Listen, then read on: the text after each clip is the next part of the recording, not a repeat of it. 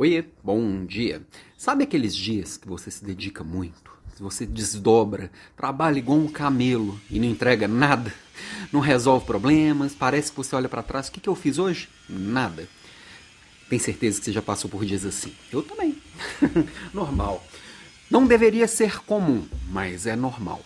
Quando eu digo que não deveria ser comum, é que se a gente se planeja, escolhe bem o que faz, os dias eles tendem a ser mais produtivos. O que é um dia produtivo? É um dia que eu coloquei esforço no que me traz resultado.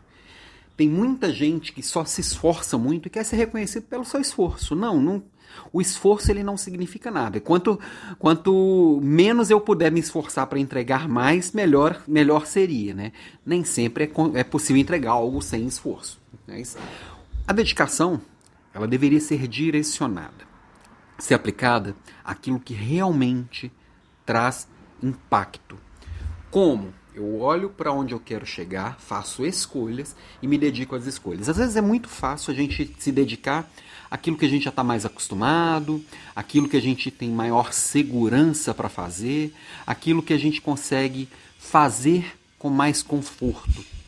Porque eu sei ou porque por motivos diversos. Sendo que muitas vezes a gente precisa realmente focar no que precisa ser feito.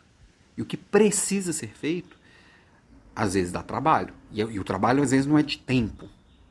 Às vezes é simplesmente de te tirar da zona do conforto mesmo. Você sair e fazer algo diferente. Algo que não está tão acostumado, algo que não é tão seguro.